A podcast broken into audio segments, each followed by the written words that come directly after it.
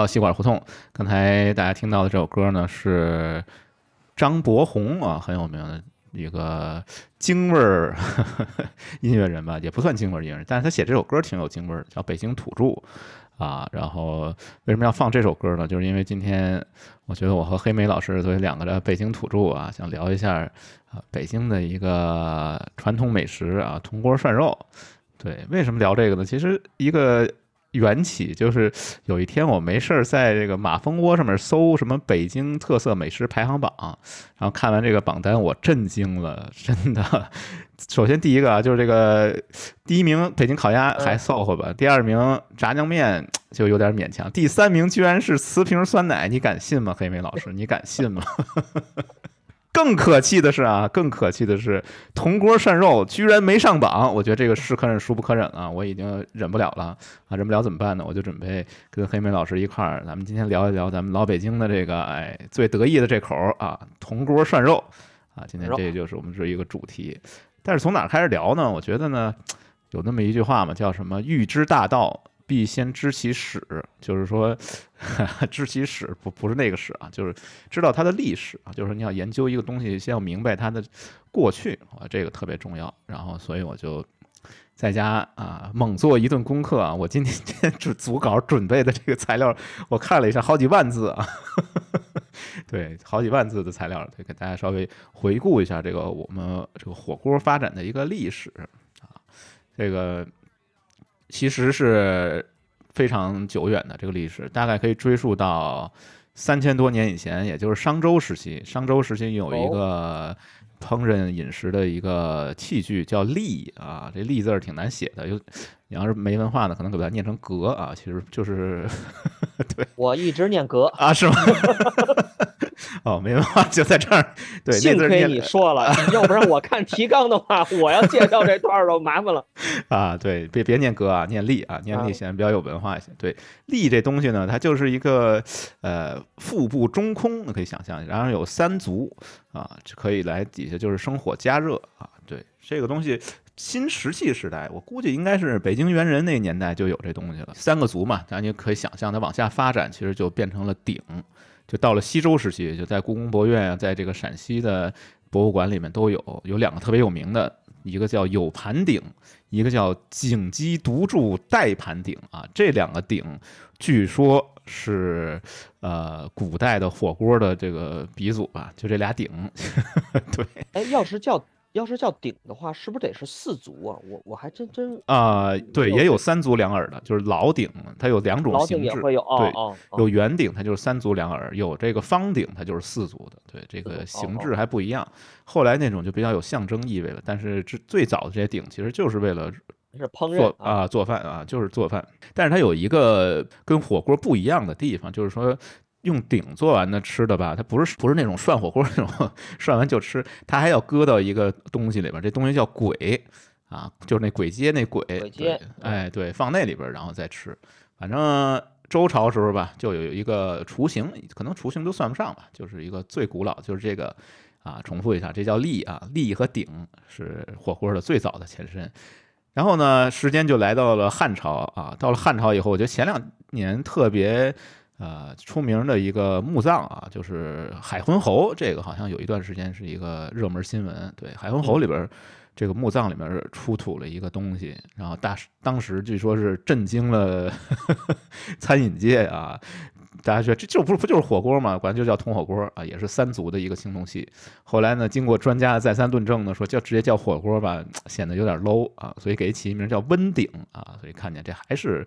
还是鼎，还是三足啊，这样的一个鼎。然后呢，西汉过了以后呢，就是三国。后汉啊，后汉三国，后汉三国时期 有一位莽撞人，对，没有没有莽撞人。后汉三国时期，就是名字稍微变了一下啊，就是有一件器具，这件器具叫五鼠斧啊。这个五鼠斧呢，据说是。呃，有实物可以考证的历史上第一件啊，类似火锅的这样的一个食物，呃，不是一个食物，是一个啊器，就是对烹饪器具，对对对，三国时期的这个就非常接近火锅了啊，海昏侯那个也特别接近，就这温鼎啊也特别接近，但是呢，它还不是火锅。再往后数历数的话呢，就到了这个唐代啊，唐代的时候呢。大家考证唐代火锅的时候特别爱引用的一个诗诗歌啊，一首诗就是白居易的一首诗，叫《问刘十九》啊，给大家念一下啊，叫“绿蚁新醅酒，红泥小火炉。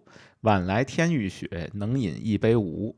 对，就这红泥小火炉，很多人认为这个其实就是火锅啊。白居易当时弄了一火锅啊，但是也有一些考证对这个东西提出了一些质疑，就说这红泥，红泥这东西。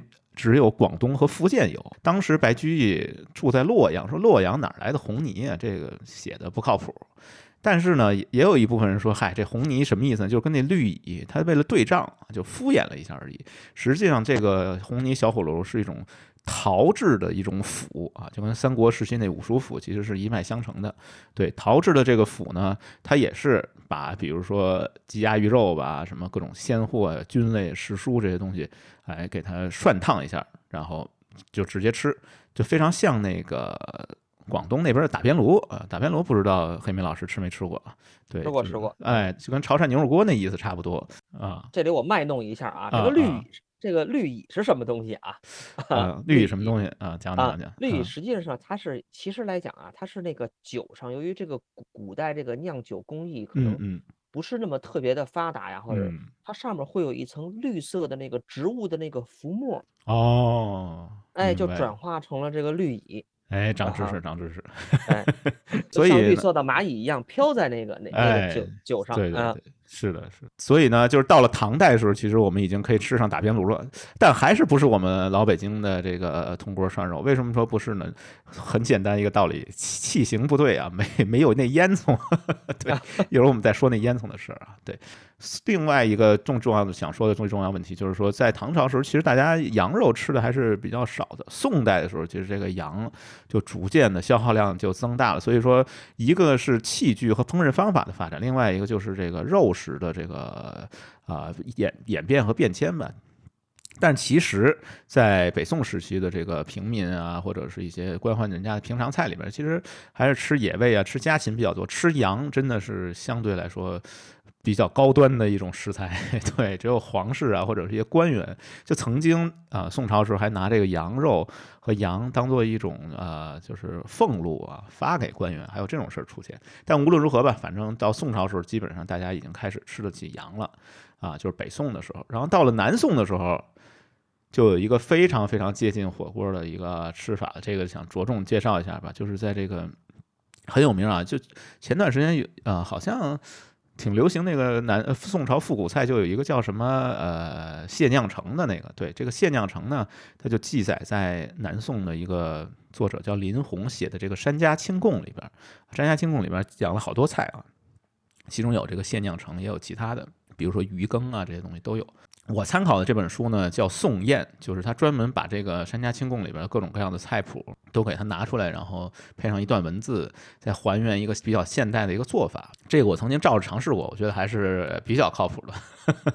大家可以买一本回来自己尝试一下。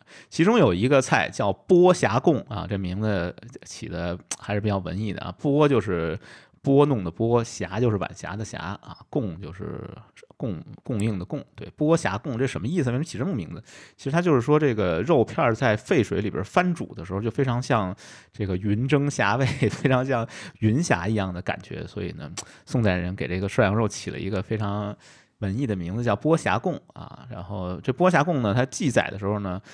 呃，实际上这林红吃过两次，第一次他是在武夷山，也挺神的，说 对，说他去福建啊，福建武夷山那儿，当时那个地方呢是一个道教比较发达的地方，有一个道长啊，一位道长，这名字也挺逗的，叫止止师，就是停止的止啊，止止师，挺可爱，挺 Q 的一名字，对，止止师，然后他去访问拜访这止止师，然后路上看见一只兔子，然后这只兔子长得还行，突然一下萌生食欲，然后。然后把一兔子给打死了，然后就想吃这兔肉。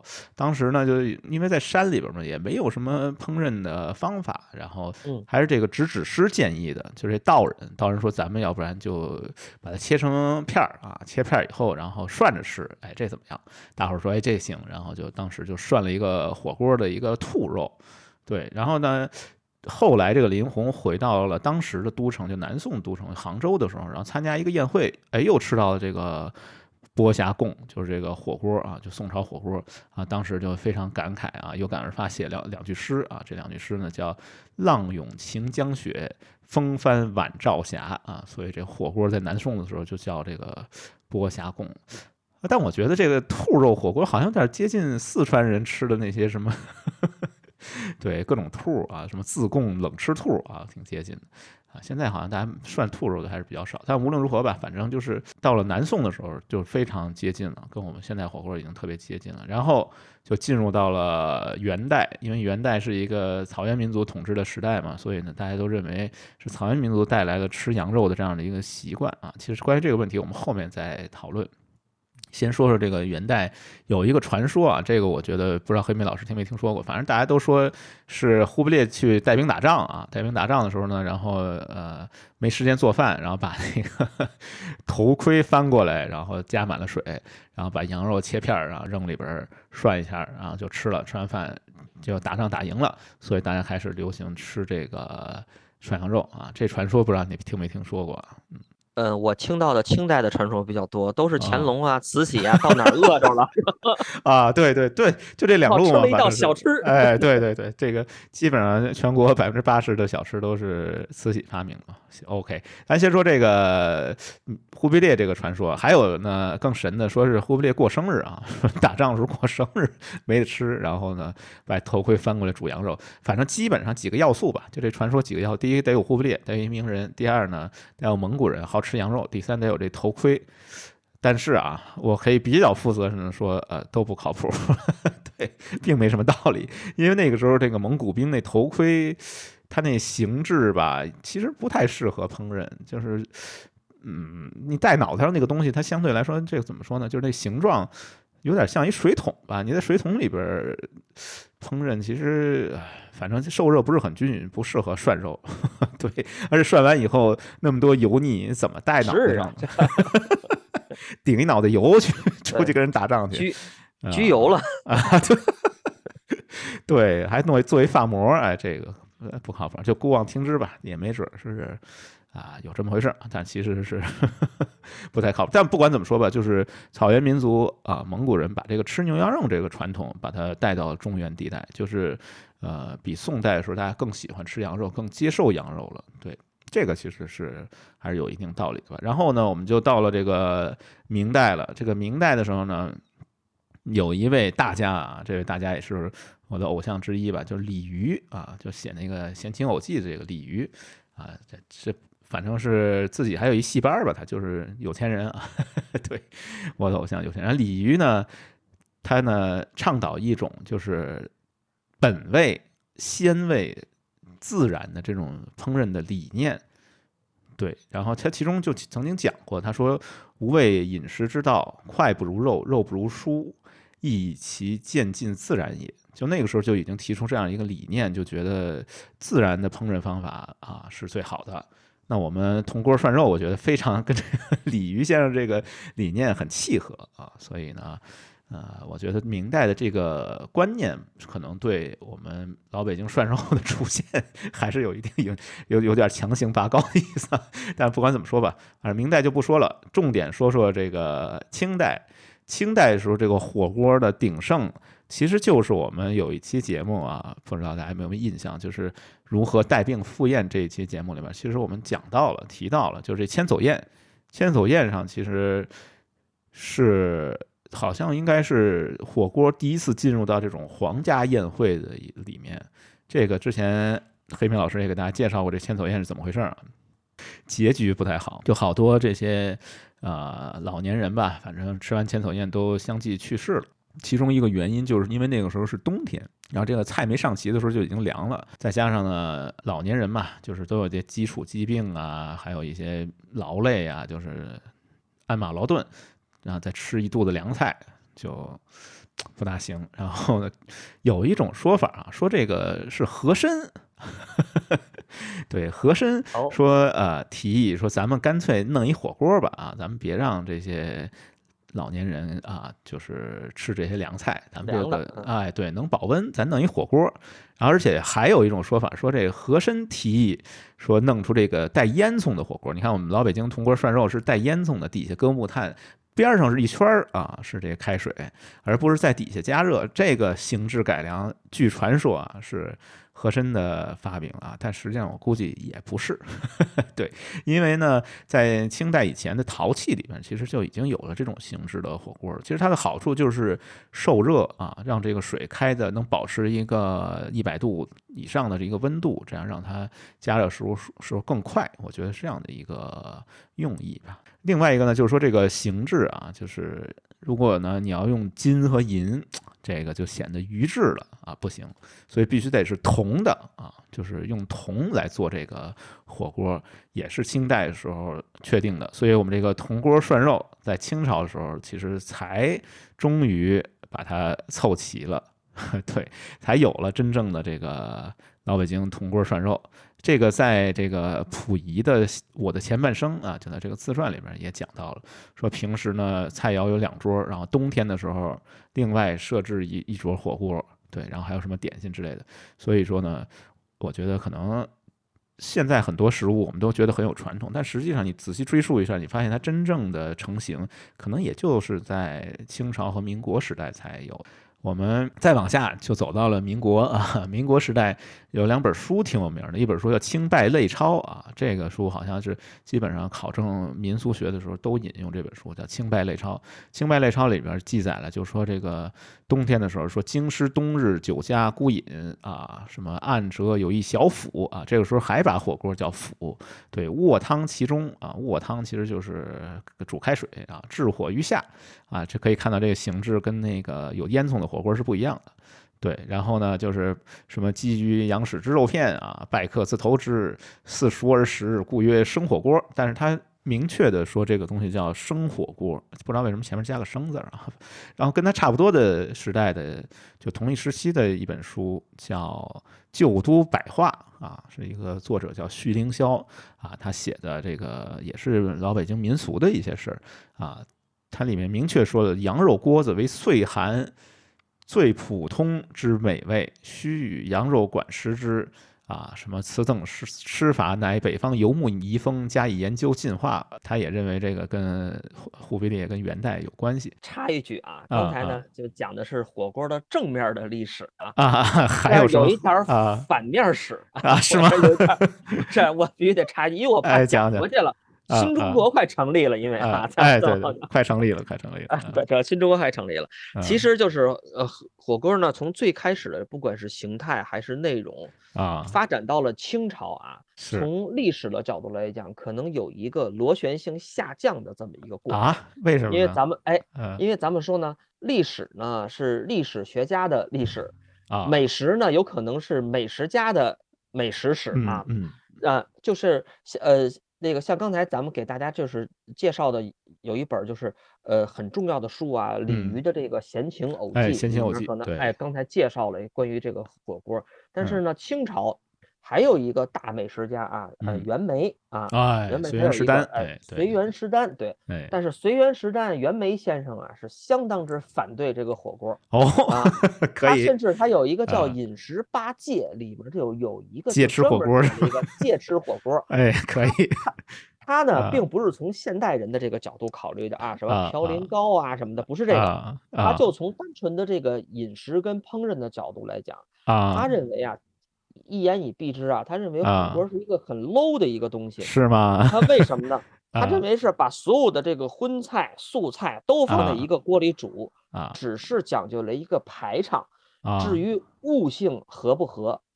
这个烹饪这这项技术就没有管，所以来讲呢，哎，他认为呢，就是呃，就是人们就是如果看过这个《随园食单》的，都都都知道，它大概的这个风格类型来讲，如果按照这个饮食啊，饮食这个发展来讲呢，它可能是一个到了一个第四个阶段啊。那咱们往回头来说，第一个阶段呢，可能叫求果腹，就吃饱了就行，是吧？嗯。第二个阶段呢是爱荤腥。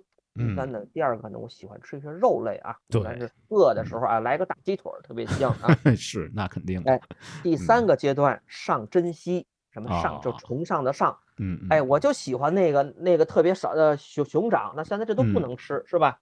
我就喜欢吃啊熊掌啊，什么海参啊、鲍鱼啊这种哎少的东西。第四个阶段喜精致，显然，如果得过那个书来讲，火锅可能不太属于在原不太精致啊，不太属于这个哎属精致的那个范畴。原梅是老北京吗？原梅还真不知道。哎，我看看，他是在杭，他一直是二十岁之前在杭州读书求学。你看看，哎呀，那这个饮食理念是不一样的。然后二二十一岁的以后呢，又去了广西。哦，那确实。去了广西，对，要是跟杭州人谈到老北京火锅，可能得 得打起来。哎，得打起来，可以，可以马上打起来啊！我马上搬出一一一系列名人来反对你啊！可以啊，我们要马上抬杠了，马上开始抬杠。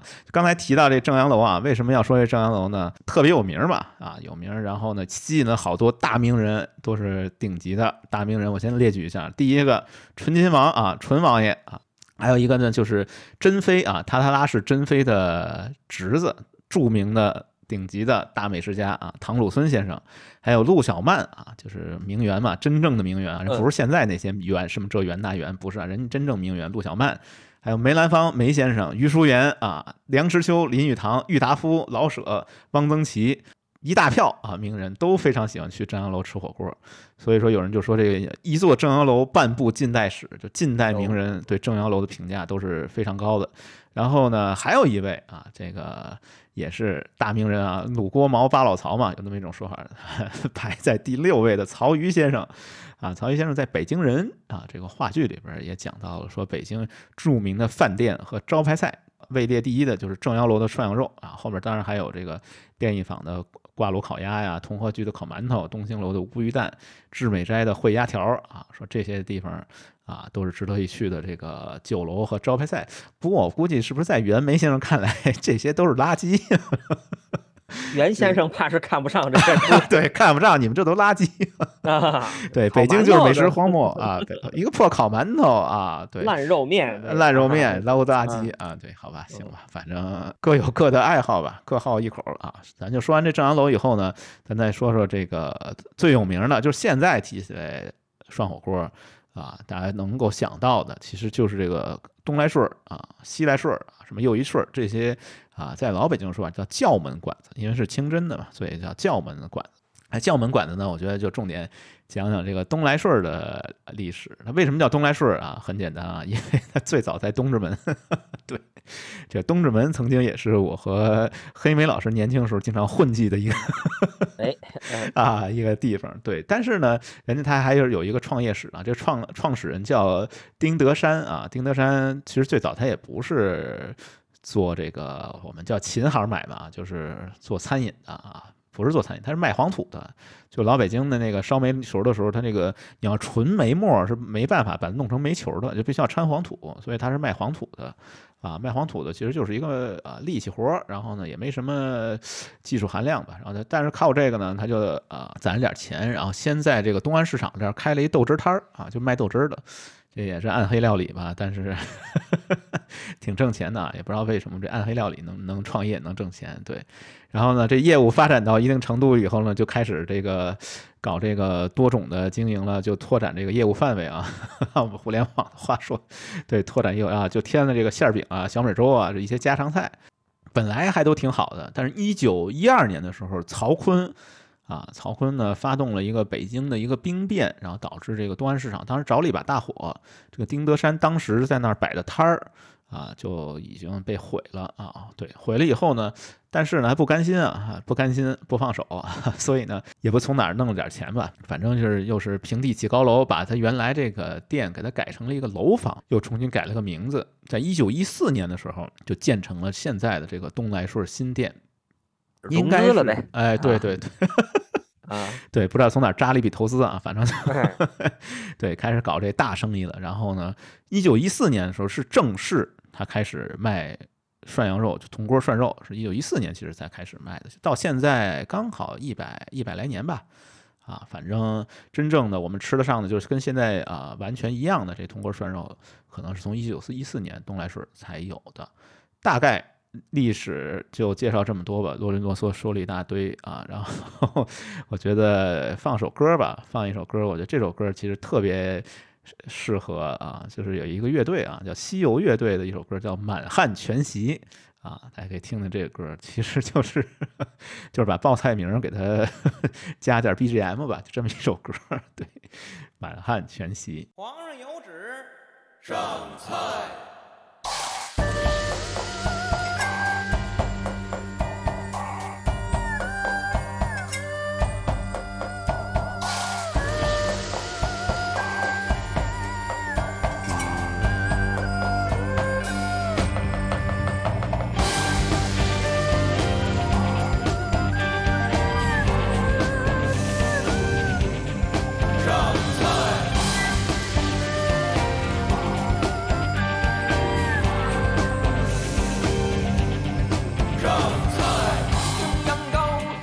好，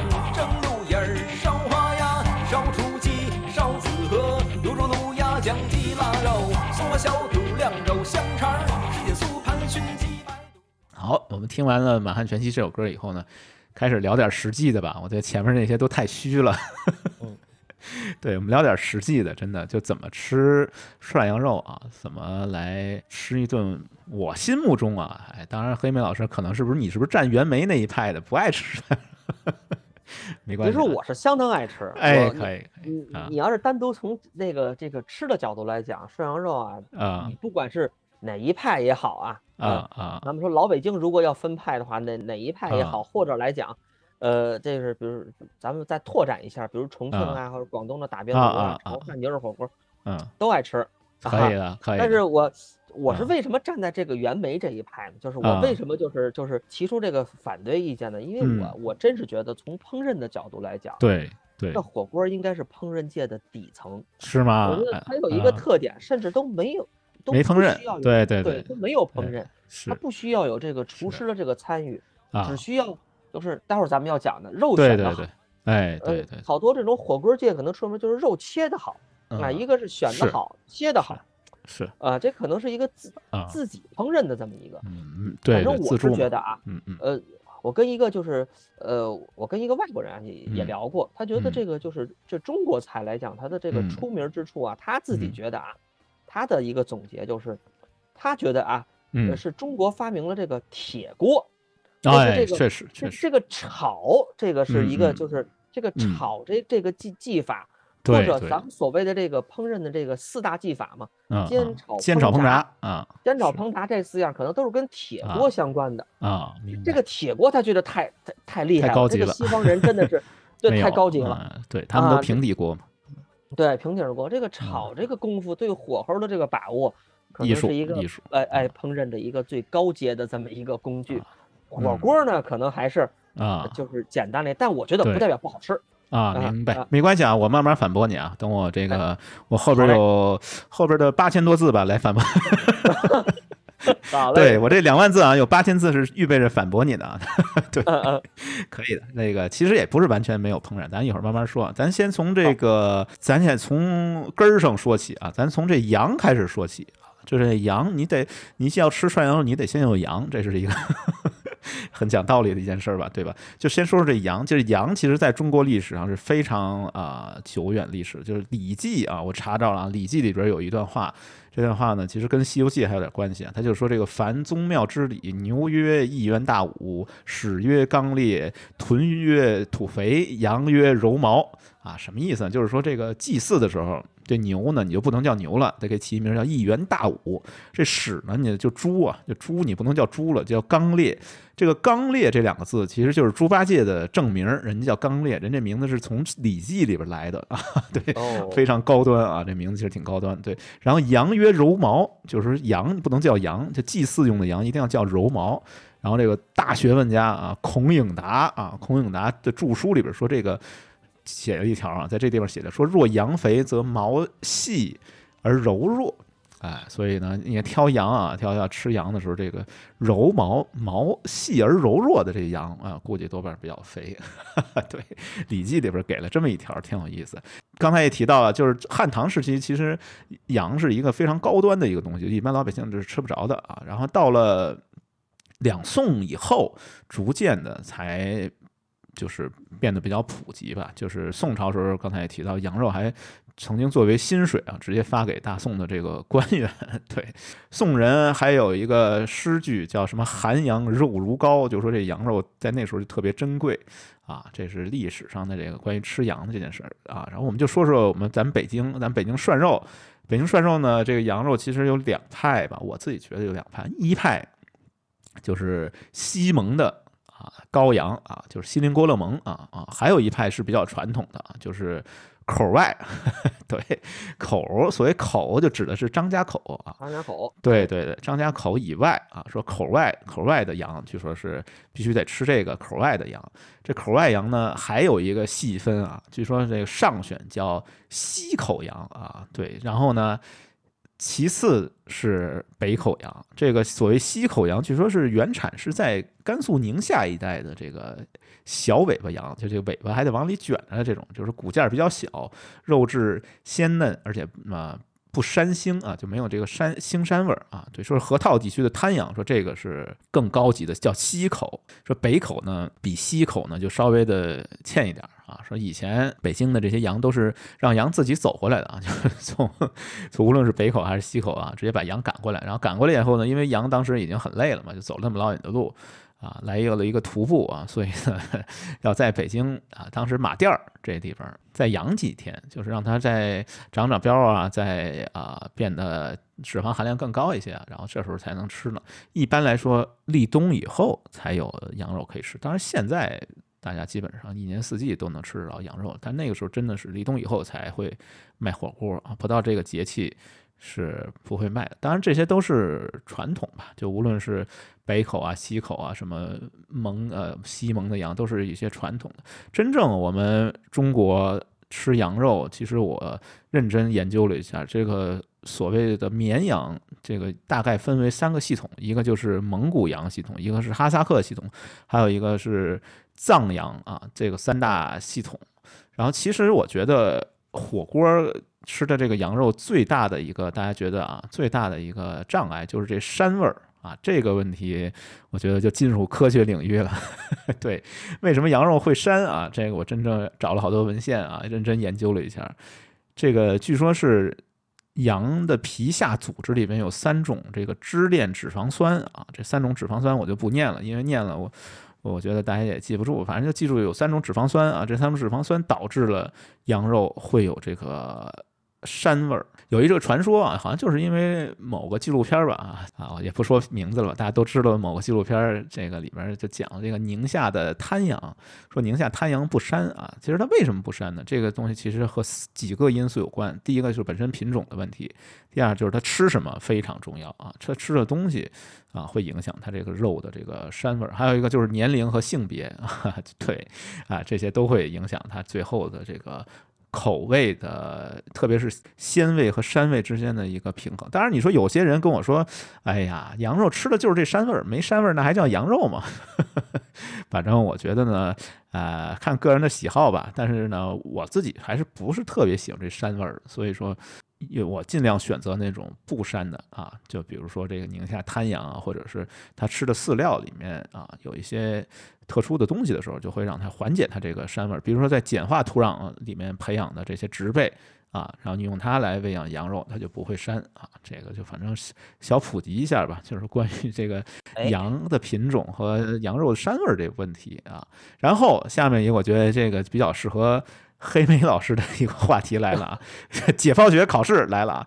咱先说一下这个羊身上的这个部位，其实并不是所有的部位都能用来涮着吃的，就是它每一个部位是有固定的一个作用的。就真正能用来涮肉的，就是你吃的时候你觉得不好吃，很有可能它用的这个部位啊比较不靠谱。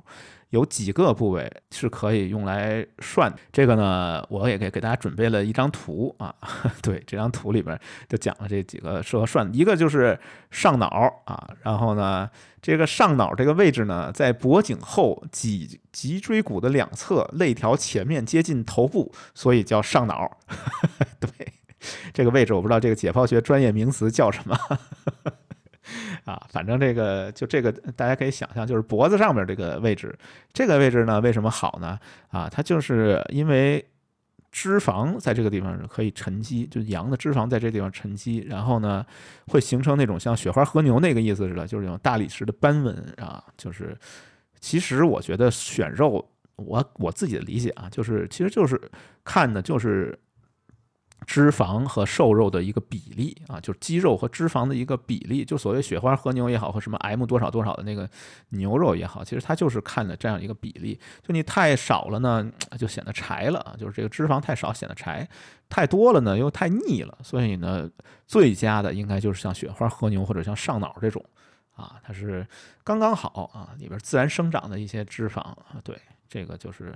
简单说一下，就比如说我们吃烤串儿啊，吃烤串儿比较讲究的那种吃法呢，就一块瘦肉啊，再来一块油，然后再来一块瘦肉，再来一块油，然后你吃的时候呢，把那瘦肉和那油一块咬下来啊，然后一块嚼啊，觉得这样是 最过瘾的一种吃法。其实它也是去追求一个脂肪和肌肉的一个比例啊，对。然后除了上脑以外呢，还有几样也是，嗯，就这里脊啊，这里脊呢。这个位置呢是在这个羊脊椎骨的后侧啊，对，这个地方呢是纯瘦啊，就是没有油花，就没有这个脂肪的这样的一个位置。这个不知道解剖学专业名词叫什么，咱就不知道了，等着黑莓老师给咱补充吧。然后呢，呃，还有就是，比如说三叉，这个三叉呢是在脊椎骨的后端，羊尾的前端。对，这里面呢，它是有一层夹筋啊，有一层筋，有点筋啊，又不多啊，但是好处是它肥瘦是一各一半儿，对，就是所谓的脂肪和肌肉的含量差不多接近百分之五十的，还有一部分也是可以涮着吃的，叫魔当啊，这魔当呢就是这个尾巴下面就臀部啊，在尾巴下面臀部这一块肉叫魔当啊，这个地方呢是。非常嫩啊，这个质地呢也很松软，非常像西瓜瓤儿啊，所以呢也有人把这个地方肉叫西瓜瓤儿。据说也是可以生吃的啊，就这个部分，对，特别是磨裆下面还有一块叫黄瓜条啊，这两部分据说是都是可以生吃的啊，可以刺身吃法的。这个谨慎尝试吧，我觉得还是不要尝试 吃生肉。对，反正稍微总结一下，其实就是。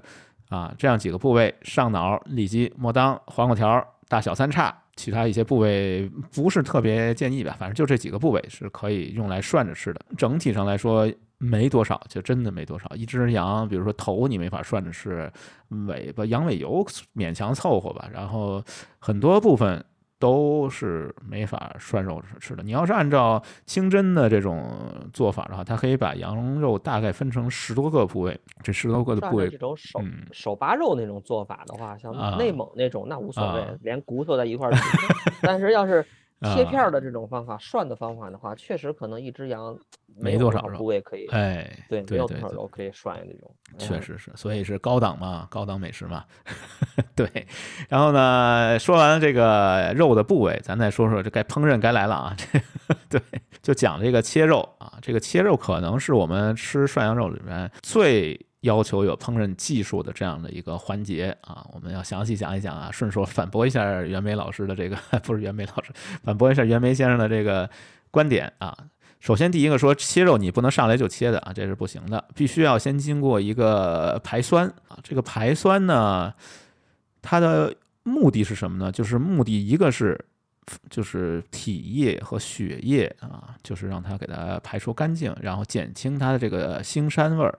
还有一个呢，就是在一定的条件底下就可以，我们现在也有嘛，就是高档馆子里面有这个所谓熟成，其实跟它是一个原理，在一定的温度和湿度的一个环境底下，这个肉里面的蛋白质会逐渐分解成氨基酸啊，分解成氨基酸以后就会增加它这个鲜度啊和肉的这个嫩度啊，这个是非常古老的一项技艺啊，因为在游牧民族那个时代，就是他们都知道打了这个鹿了以后，先在雪里埋一段时间。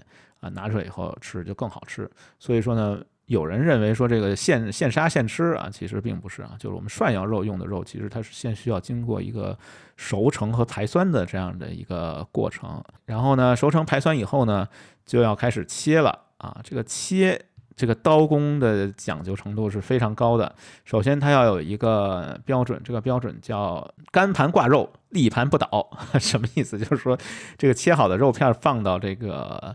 盘子里面的时候，它可以吸附在这个盘子上面。然后你把盘子立起来以后呢，这个肉不能不能散啊，不能掉。这个才算比较标准的，但是现在很多的餐厅已经做不到这个水平。当然，我觉得没必要，就是说啊，一定要去测试一下啊，因为你的肉散了，人家 还是找你要钱。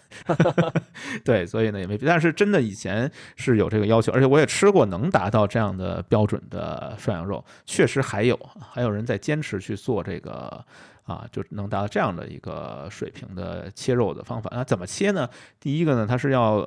先冰啊，先要冰一下。就以前没有冰箱的时候啊，咱们北京用的这种土冰箱啊，就是用冰块啊放在一个盒子里边，对，做一个土冰箱，然后把肉先给它冰一下，然后让这个肉呢稍微有一点冷冻，但是又没有那么冻的时候，然后一定要顶刀断丝切薄片，这个非常重要，就是你要把那个纤维给它切开啊，切开为什么要把纤维给它切断？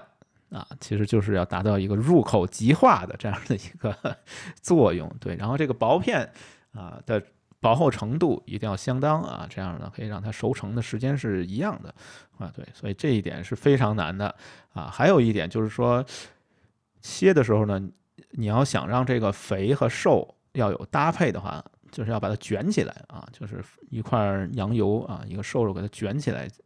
啊，卷起来，把它摁摁瓷实了。用我们北京话说，摁瓷实了以后，用一把特别长的刀。啊，这个好像以前北京有一个羊肉馆叫一条龙啊，经常就是站在门口几位师傅啊，就拿这个长刀去切这个肉。然其实以你要是能把这手艺练会了，在民国时代是相当的挣钱的啊。反正 据说是。啊，都是重金聘请啊！几位真正有名的切肉师傅，像什么一条龙啊，什么东来顺这几位切肉师傅，据说内部内卷是非常激烈的，对，很难练啊，很难练。因为切成的这个样子啊，就是切好的羊肉粉，这个我给大家放了几张图片，它还有好多讲究啊。比如说有这种叫半边云啊，这什么叫半边云呢？就是一半儿。是红肉一半是羊油啊，这两个混合的非常好。还有什么什么一线天呀，就中间是啊羊油，两边是啊鸡肉啊，这样的一个，我给大家可以看一下这个图，切出来真的是有点那种艺术性的。所以我觉得我是非常不同意袁枚先生说的这个不考厨艺，非常考厨艺，尤其是刀工，对刀工的要求是极高的啊，这道菜。一般人练个十年八年的都不一定练得出来。阿成先生就是写齐王的阿成先生啊，在他一本书叫《常识与通识》，这里面也提到了北京涮肉。他他有一段话，他我给大家念一下说：这个肥瘦相间的羊肉啊，好像沁色的羊脂玉，用筷子一夹，然后放在水里边滚微滚的水中一炖，再一涮，挂血丝儿，加入蘸料，入口即化。啊，这个阿成先生也没什么词儿，我觉得也用这入口即化，说嚼的就是肉和料的混合，其实不嚼也是可以。觉得比较好的涮羊肉，就像阿成先生说的，这点是最关键的，不嚼都能吃得下去的这种，我觉得才是。真正好的涮羊肉，但是能做到这种程度其实也不多。当然说熟成的过程是你自己控制的嘛，就是它对食客确实有一定的要求，并不是说像其他的菜似的，就是主厨做完了以后我就负责吃就行了啊，不是的，这个你自己还得负责来熟成啊。关于这个熟成和蘸调料，这个我们后面再详细说吧。反正嗯，还有一些啊，就其他的一些。我觉得老吃主吧，老吃客也有一些佐证啊。就是唐鲁孙先生写过一本书叫《故园情》，这里面也讲到了啊，就是我们要吃羊肉的时候。啊，要吃这个上脑啊、腰窝啊、什么三叉呀、黄瓜条啊这些东西。这个唐鲁孙先生还提到的就是师傅们运刀如飞，平铺卷筒各依其位来切。就这里边提到就是这个卷筒，就是一定要把瘦肉和肥肉混合在一起卷起来啊，就是微微动的这种卷起来来吃。对，是来不是来吃啊，是来切，切完再吃。对刀工啊，真的是要求极高的一道菜啊，所以并不是完全没有烹饪。说完这刀工了以后呢，我们再说说。这个炭火铜锅，对，为什么要是炭火？为什么要是铜锅啊？非常简单的一个道理，就是炭火的温度高，可以保持一个高温，可以保持很长时间，也就是它的这个热容量是非常高的。你要放煤球的话，可能也不是不行的，但是可能没有碳的这个热容量这么高啊。另外一个呢，就是碳没有那种怪的味道和气体，会有一些异味。如果放煤的话，对对对，所以呢。必须要炭火，铜锅也是一样的，铜锅就是为了让它导热传热的更快。然后再说说这个，我们老北京涮肉里边可能算全国各种火锅里边最异类的一点就是这个汤底其实是没汤底，对，没有汤底，讲究的是什么呢？说这个铜锅一盏，清水一碗啊，再加葱姜两三啊。就没就这样，就是老北京涮肉汤底。其实我研究了，它是有汤底的，曾经是有的，真的是有的，也是呃用高汤啊，就是吊高汤的方法来熬成，比如用鸡肉啊，用一些白肉煮白肉来吊这个高汤，或者用口蘑，这个在北京或者在鲁菜里边也常用的。吊这高汤，但是后来就是因为内卷嘛，对，太卷了，竞争太激烈了，好多这个涮肉店呢，他为了抢客源，他为了证明说，你看我们家这羊肉特别好，所以他就开始改用这种清汤的锅底了。这个呢，我觉得套用一下啊，这个舌尖上的中国的 说法，说高端的食材往往只需要最朴素的烹饪方式。所以呢，我们老北京的这个汤底，其实它是有意识的去选择了这样的一种清汤寡水的这样一种方式，就为了证明啊，我们这个羊肉啊是最好的。哎，对对对，是的，这个也是老北京火锅里的原教旨主义。原教旨主义者来了，就是这是清水。哎，必须的，必须的。顶多是放点可以放点紫紫紫菜，还有。虾皮吧啊，或者有的地方这个也不能放哈，不能放，不能就得是放一点，对，葱姜稍微放一丢丢啊，都不能放多了啊，或者偶尔的有人搁点什么养生那种枸杞、红枣之类的，但是对也都有点异端啊，我觉得搁枸杞和红枣的也都是异端啊，对，真正的原教旨是不搁这些东西的，但是呢，虽然说不搁这些东西，它一定要啊，搁的是什么东西呢？就是这个肥。羊肉是先放的，就是你上来吃的时候，这个我们可以一会儿再讲啊。就是先要我们叫什么肥肥锅啊，或者叫壮壮锅，就是把这个锅里面，因为确实是太清淡了嘛，他用这个羊的脂肪先把这个锅给它啊，就是稍微调的有点味道吧。在这个唐鲁孙啊，又提到唐鲁孙，唐鲁孙先生确实是会吃，他给大家一个建议啊，就是吃这个老北京火锅的时候呢，啊，因为他这汤确实是什么都没有嘛，就是白水。啊，要有一个过程，这个过程呢叫起鲜啊。这个唐鲁孙先生他呢用来起鲜就比较高级了，比如冬菇啊、口蘑呀，他给切成丝儿啊，就放进去起鲜。还有一个，据说是他自己的一个秘方啊，这也给大家解解密一下吧。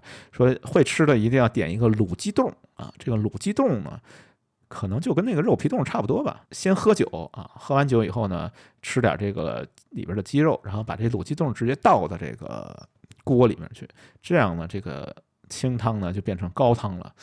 后来我感觉这个 有点多此一举吧。你明明是 想去体验这个羊肉的本味儿，你才用这清水，才不用高汤的。然后你现在用卤鸡冻去兑这么一碗汤，感觉有点像冲方便面的意思啊，不太靠谱。不过也给大家啊，就是分享一下这个汤鲁孙先生的一个吃法。汤说完了。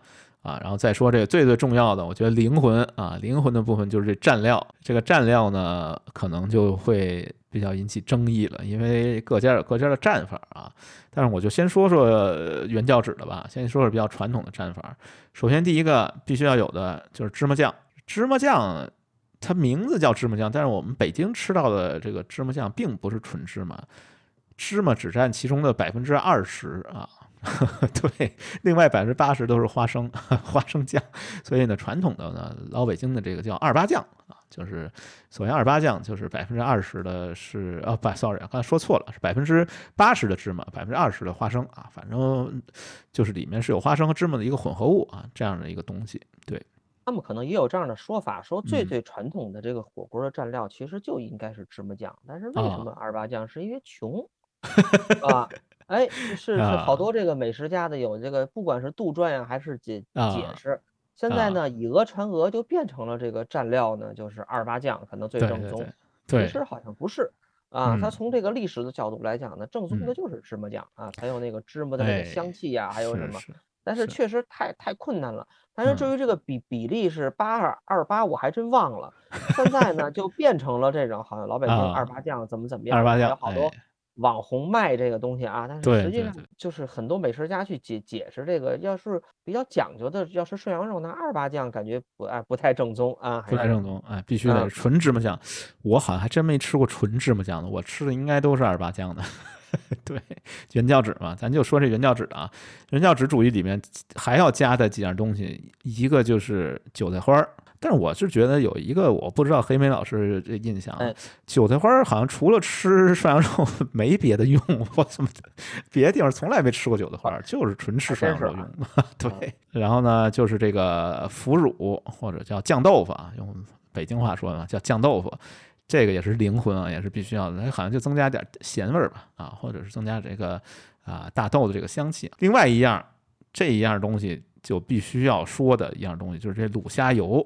哎哎，这东西这是原教旨的这个，加上其实其他的呀，包括什么，甚至来讲葱花香菜啊，都啊没必要，哎没必要。但是卤虾油你要不搁，那我觉得你就异端了，真的。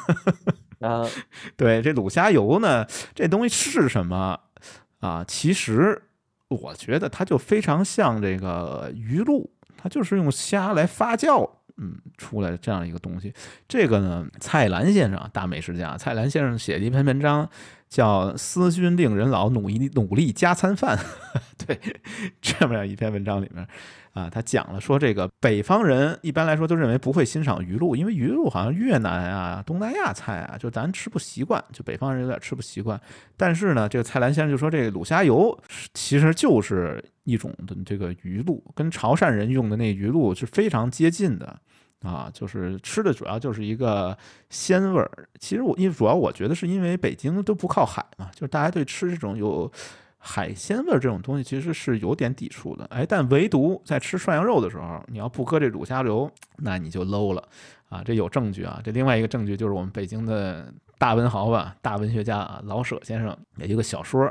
这小说叫《离婚》，里边有张大哥，张大哥的 这个台词儿吧，可能老舍先生借张大哥这个借张大哥之口吧，就说出来说这个吃涮羊肉不用卤虾油能好吃，他就 提了这样的一个问题。卤虾油这东西其实是非常的原教旨吧，就是必须要有的。对，然后呢，另外刚才提到这个阿成先生，他说他的配方啊，他这个蘸料小料的这个配方，除了芝麻酱、豆腐乳，它叫虾酱啊，也就是这个卤虾油、韭菜花以外呢，他还喜欢搁一些，比如说辣椒油。这辣椒油它比较讲究，它说是滚油略放干辣椒啊，这样按我们北京话说，这个做法叫曲啊，就是曲点花椒油，对，不是炸，是叫曲啊，就把油烧热了以后直接倒到这个材料上，也可以去花椒油，也可以去辣椒油。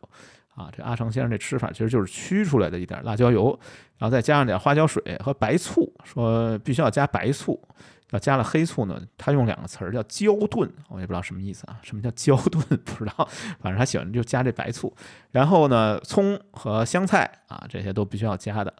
啊，最重要的一点啊，如果要没有，我觉得也是异端啊，就这糖蒜，对，这糖蒜我觉得也是灵魂之一啊。这不知道黑莓老师喜不喜欢吃这糖蒜？不爱吃 啊，不爱吃吗？你不爱吃糖蒜？我不爱吃糖蒜，我啊真的，我我吃我我我吃涮火锅，我真的我从我从来不爱吃这东西，但是家人都挺爱吃的。啊，我觉得不吃糖蒜好像缺了点什么呀？没啊，没灵魂啊，真的没灵魂。咱们再说说这个比较有争议的一点，这个争议在哪里呢？就是调这个小料，我估计就能已经打出人命了。对，因为各家有各式调法。还有一种说法就是像刚才黑妹老师说的，你把这个复位啊，因为烹饪我觉得就几样嘛，刀工、火工啊，然后复位、装盘啊，就这样几个步骤。你想刀工啊，没关系，反正是师傅切的，不用您动手。这火工这熟成已经交给您了，您得自己涮嘛。这复位你也交给食客自己，这个就容易引起像袁枚先生的那样的一个争议，就是说这个啊，你等于调味都让自己调的。但是也有店家他为了显手艺嘛，说啊，客人是来花钱吃饭的，不能让他们自己调料啊，我给你调好了啊，这样的也有。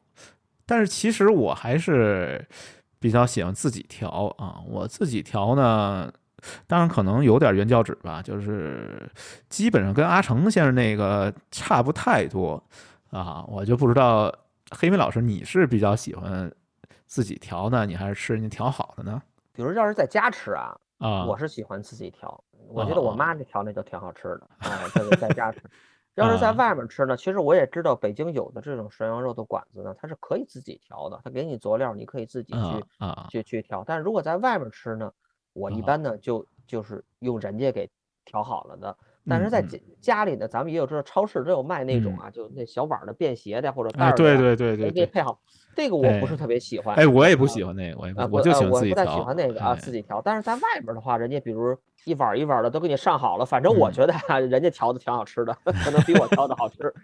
对，那你主要搁什么呢？你你搁不搁卤虾油啊、韭菜花啊这些东西？韭菜花肯定是要搁的，但是我觉得其实无非是原料可能都差不多，可能就是一个比例的问题啊。各家可能就是一个比例的问题。卤虾油现在说实话，我很少找得到了。啊，是吗？有卖的呀，有卖的啊啊！因为就像呃，那个就像就像你刚才就是讲到的，觉得这个卤虾油从这个道理上来讲，可能类似于鱼露这样的东西。对，在在不管在网上超市鱼露是很好找到的，但是虾油虾油不好找。也确实，对你现在来讲，尽管大家可能都知道了呀，卤虾油可能是。呃，老北京涮肉小料里的一个核心的一个东西，甚至可能是原教旨主义里面必须得有的一个东西。但是，对对，我应该是在家里很多年了，已经没有吃，但是小时候是确实有的。啊，那你异端了，那你真的异端了，你 退化了，退化了，异端了，赶紧买龙虾肉去啊，赶紧下单，一会儿把链接发给你。对，然后呢？这料调好了，准备开吃了啊！准备开吃了，开涮开吃了啊！但是呢，我我以为你刚才要说上链接这仨字儿，没没有没有，开涮了啊！准备开涮了啊！开涮啊！开涮这个词儿其实现在也是一个，至少在北京话里边它还有别的含义，咱就不说了。咱就说原来那意思，确实是要开始开始涮羊肉了。开始涮羊肉以后呢，这个吃法上也很重要。比如刚才我们讲这个小料调好了以后，有一种吃法就是，哎，我这羊肉涮完了以后或。用我们北京话说呗，就今天我好像特别想说北京话，就滴的汤儿呢，这个就是或者叫什么用更老的一种北京话，说拉了汤儿啊，就是其实就是这个呃液体比较多的时候，你给它直接放进小料碗里面，你吃着吃着就容易出现一个问题，出现一什么问题呢？就被稀释了，你这个蘸料就被稀释了。所以呢，比较讲究的一种吃法呢，是把这涮好了以后呢，把羊肉放小碟儿里边，然后用小勺㧟点料给它放倒上去啊，然后这样呢，就保证这个调料呢不稀释、不变味儿。或者呢，你把这个肉涮好了以后呢，把这水分给它沥干了，就是给它啊，就是控控水，用北京话说，然后再蘸这个料啊，这料一定要是凉料，这肉是热的。啊，这样呢，你吃到嘴里呢，这温度上能有一个不一样的感受。可能大家嫌麻烦吧？何建的那个那个驴火啊，烧饼是热的，肉是凉的。哎，对对对，啊，何建一派。哎，何建一派，对，而且呢，这个就弄一小碟儿啊，然后把这个涮好之后放上面，把料倒，大家觉得嫌麻烦。嫌麻烦不会不愿意弄，但我觉得呢，下次大家可以讲究点这个米其林的吃法，米其林涮羊肉正宗吃法。所以人家经常说咱们北京这肉肉啊，或者是这种食物可能是一般般，但是讲究太多了啊，挺招人烦的。就接着招人烦吧，先说一些这个比较招人烦的一个，然后又是原教旨主义和这个异端的一个斗争，到底是一片一片的涮，还是一盘一盘的涮？这两派。我看也是打得不可开交啊！咱俩先分分阵营啊。这个黑莓老师，你是一盘一盘的下去涮呢，你还是一片一片的拿筷子夹着涮？我是分啊。这涮羊肉里边啊，咱就说肉啊，咱就说羊肉吧。可能咱咱们说太罕见的，咱们不说啊。啊。可能有两大类，一个呢就是冻肉啊，就是羊肉卷儿哦那种的。这种呢，我是呃一盘一盘涮太豪横了啊，半盘半盘。或者三分之一的，或者一大筷子，哎，这样哎过瘾。这是呃，还有一个是鲜肉啊，比如像刚才咱咱们介绍的，比如说黄瓜条啊、大小三叉啊这样的啊啊，罗当啊这种切的这种鲜肉呢，哎呦，我是喜欢一片一片的这么涮。哦，哎，我是这样 啊。我跟你不一样啊，我可能是那个极端原教旨主义者。那是全全全是这整整整盘。不，必须是一片一片的。我不管吃，必须一片一片，不管什么肉。我觉得一盘一盘涮，那就叫不会吃啊！这在我看来就是这样的啊。对，那都是异端啊。就是你只要是一盘子下去，我就马上走人了，我就不吃了。我说你这叫遮罗啊，这个遮罗这个词儿可能也不一定有人能听懂啊。反正就是在我看来，必须是要一片一片的涮啊。但是呢，哎，我也查了一下资料啊，就看看这两派人啊是怎么来区分的。有一派人就说这个把肉这是我们这派的，咱先说我们我们这派的，我们这派的人就认为把这肉放到锅里边，这筷子呢，你最多稍微离开一点儿，然后但是呢，你不能让这肉片飘到别人面前去，认为这个是非常不礼貌的。另外呢，你可以呢稍微扒拉扒拉它啊，就在这个开水里锅里边扒拉扒拉它，然后呢。一变色儿啊，什么七上八下，不管什么样的口诀，反正一变颜色，马上把它捞出来，马上吃。如果时间长了，那肯定就不叫涮了，那叫煮羊肉。所以说，不单要一片一片涮，而且涮的时间不能特别长，还不能飘到别人。你这拿一筷子下去捞啊，我觉得那个也是不行的。这个是我们 原 教旨主义的啊。哎啊，小时候我记得呃，那个在奶奶家长大，我奶奶确实就说过这样的，就吃涮羊肉的时候。你绝对不能从就从别别别人的那个锅的那个方向啊，对，往自己那儿捞东西，对对，那是不行的，哎，对，就是飘走了就飘走了吧，对，就首先你一个就是说原则不能让它飘走啊，尽量不让它飘走，对，然后你也不能从别人那儿捞，这都是不行的啊，这个在我看来那些都是邪教，都是异端啊。呃，但是啊，也有一派认为我这种吃法属于异端的。这还有好多名人啊，我找了三位名人，一位是李汉祥。李汉祥呢，应该是香港还是他香港那边的导演吧？就是他跟侯宝林大师曾经一块儿吃饭，说侯大师就不是一一块儿一块儿的，就是一片一片的涮的，他就是一盘子一盘子往锅里倒，然后倒上一杯酒，再用筷子往上捞。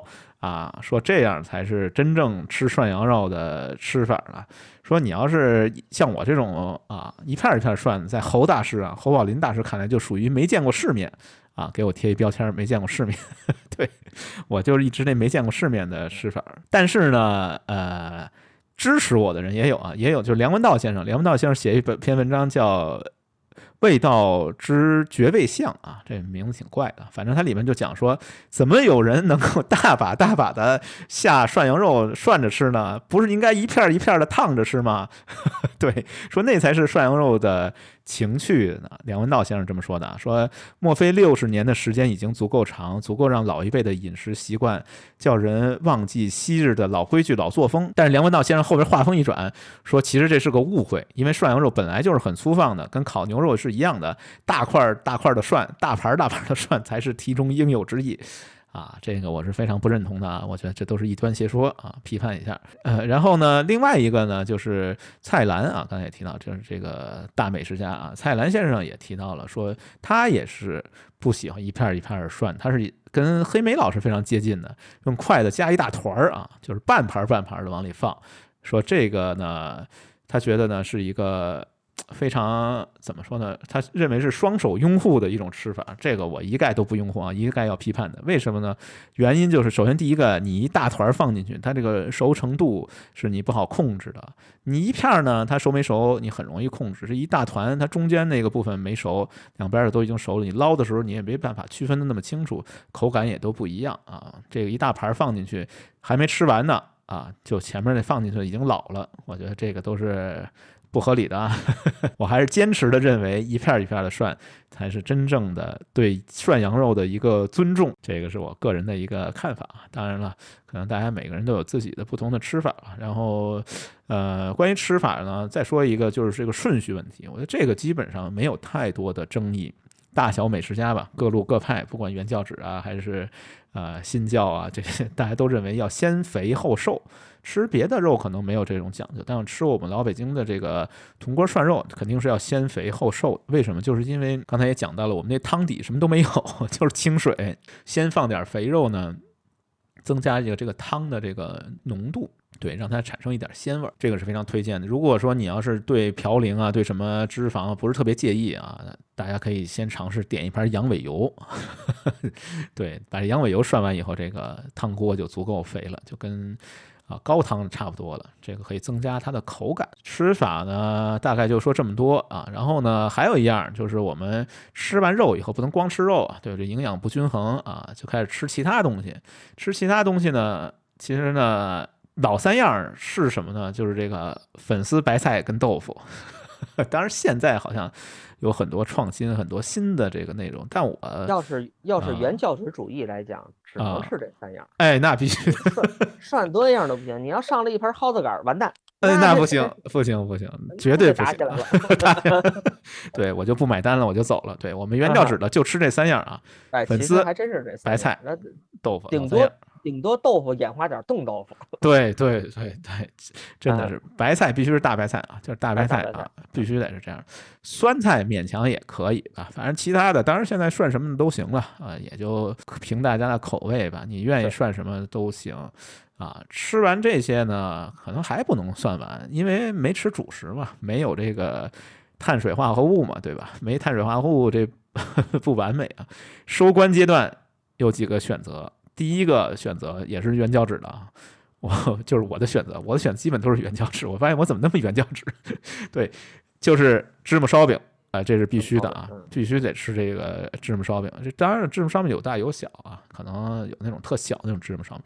还有一种吃法呢，就是煮杂面啊。这个煮杂面现在比较少，但以前挺多的。就比如唐鲁孙先生他就提到过，说这吃完以后呢，不想吃烧饼，你可以来一点杂面啊，就是用这个羊肉汤煮杂面。现在可能大家担心这嘌呤有点 有点高，所以可能。啊，吃的就比较少了啊。不管怎么说吧，反正最后还得来点这个，要么是羊肉汤啊，要么是这个烧饼啊，才能完美收官。吃到这一步，才算把这涮羊肉吃完了啊。我这不知道黑莓老师，你平时你是吃烧饼呢，你还是喝这汤呢？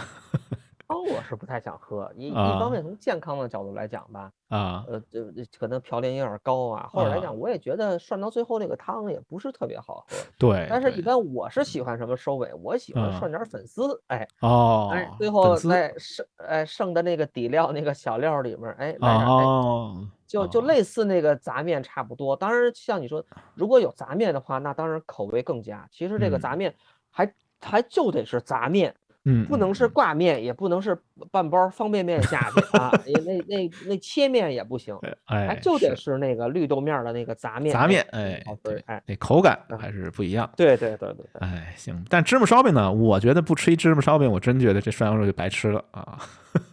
那一会儿我再说说我这个吃芝麻烧饼的一些惨痛经历 啊。原教旨主义者是怎么，哎，怎么被坑的啊？然后，呃，关于这个吃涮羊肉，也就基本上说这么多吧，也不知道有没有用吧。反正大家下次再吃的时候呢，正好前两天北京我听说下雪了，哎，下雪的时候，哎，吃一顿涮羊肉，我觉得是特别有北京感觉的这样的一个做法。然后，所以呢，在屋里吃啊，哎，那千万别跟那些所谓的，但当然他可能也是对一些反讽嘛，对对对对对一些啊，在这个雪天里支个火锅吃，一定在屋里吃。哎，我们都是在屋里，没有在外边吃火锅，这没听说过啊。啊，那我们就再听首歌吧，听一首老狼的啊老狼歌，叫《一个北京人在北京》啊。这首歌也是写北京的，因为我们今天聊的是北京美食嘛，所以今天放的歌基本也都是和北京相关的。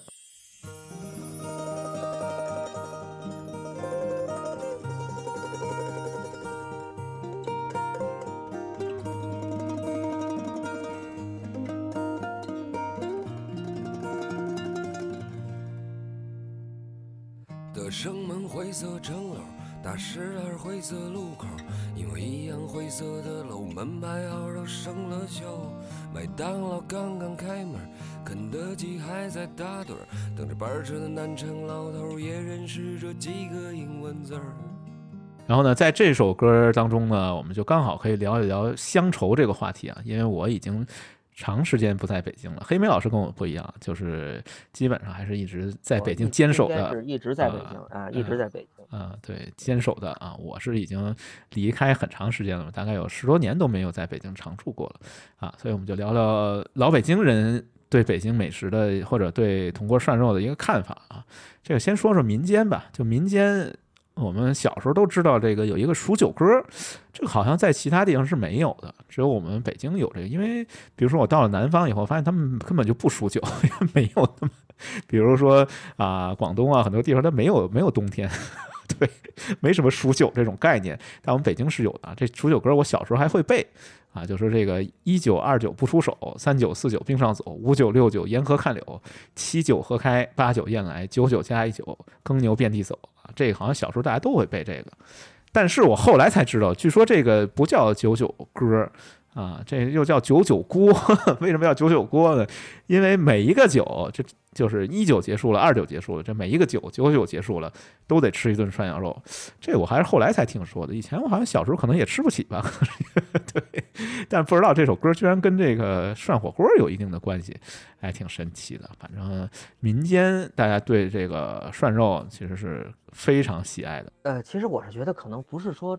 吃不起，反正小时候我家是这样啊，不知道吴宓老师家是不是这样。我们家有一个不成文的一个规矩啊，可能跟这个小时候可能确实家里的经济条件也也也没有那么的好有关系。可能这个不成文的规矩呢，就是就是家里能做的这个吃的呢，尽量就不要在外面吃了。嗯啊，就是可能现在呢，可能可能现在我的父父母提起来，就是可能还有这样，哎，这个这个菜在家里做也挺好吃的，干嘛非得在外面吃呢？哎，火锅这个是典型的啊，就是在家里吃的就不错的。哎，所以在我的印象里，可能我第一次在外边吃火锅，真的都是很大的事儿了，都是真的是。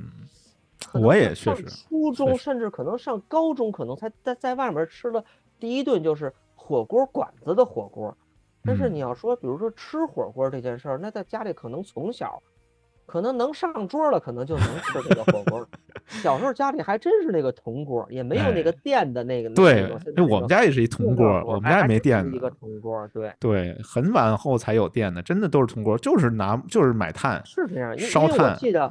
我第一次下馆子是我爷爷带着，应该小时候很五岁还是六岁的时候，在我印象里啊，是第一次下早早点不算啊，第一次啊下馆子吃正餐，应该是在朝阳门的一家小馆子里，要了一个溜干尖儿，一个酸菜我还记得，一个酸辣汤，还有一个炒了一个一个素菜，我倒是忘了，回来。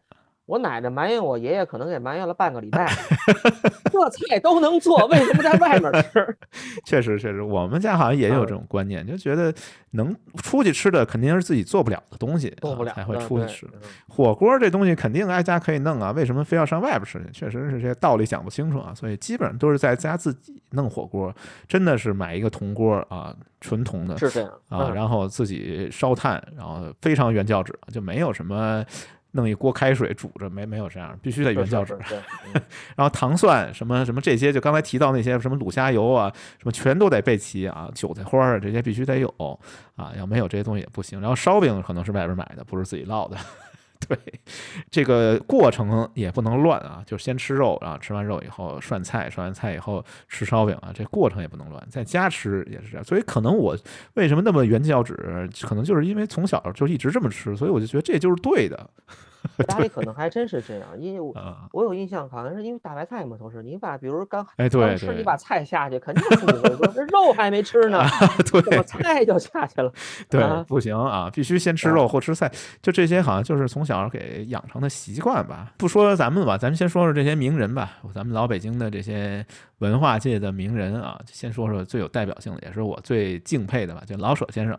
老舍先生其实对北京的感情是非常深的。然后呢，哎，我有一天发现，好巧不巧，老舍先生也是二十七岁的时候离开的北京啊，跟我一样，同一个年龄 离开北京了。呃，这个老舍先生的文章有很多啊，其中有一篇文章叫《想北》，它里面讲了好多北京的各种各样的食物，嗯。其中就包括什么酸梅汤啊、杏仁茶啊这些东西，也反映我就老舍先生的一种乡愁吧。但是专门讲火锅的，其实不是不在他的这个散文里面，是在一本小说里面。这本小说我还看过啊，这本小说叫《离婚》，刚才也提到了，是也改过电视剧，电视剧是葛优演的，好像是对。然后这《离婚》里边那张的歌。其实是一个，哎，怎么说呢？你也不能说他是个正面人物，肯定是不行的。他也不算个反面人物，就属于那种呃市井的气息比较重的那种人吧。或者说用按现在按咱们现在的话说，属于那种油腻油腻大叔，对，油腻中年大叔啊，没什么追求，没什么理想的人。这个人特别喜欢吃火锅，在开篇第一章。就讲了他请老李啊，就是这个离婚的主人公吧，叫老李，请吃吃火锅的这样的一个过程。然后好多大 V 引用这篇文章的时候，他也不仔细看看，就说这个老舍先生赞美火锅写的如何如何，说什么好的涮羊肉能吃出想象，吃出诗意，对，说是动植物合起来的天地精华。其实这段话你放在上下文里边看。它是一个带有反讽的一个意思的，对，然后它原文我也给大家找到了啊，可以给大家念一下这段原文，就会听出来这个其实老舍先生对这个张大哥的评价是相对来说有点低的啊。嗯，这原文说，自火锅以至葱花儿，没有一件东西不带着喜气儿的。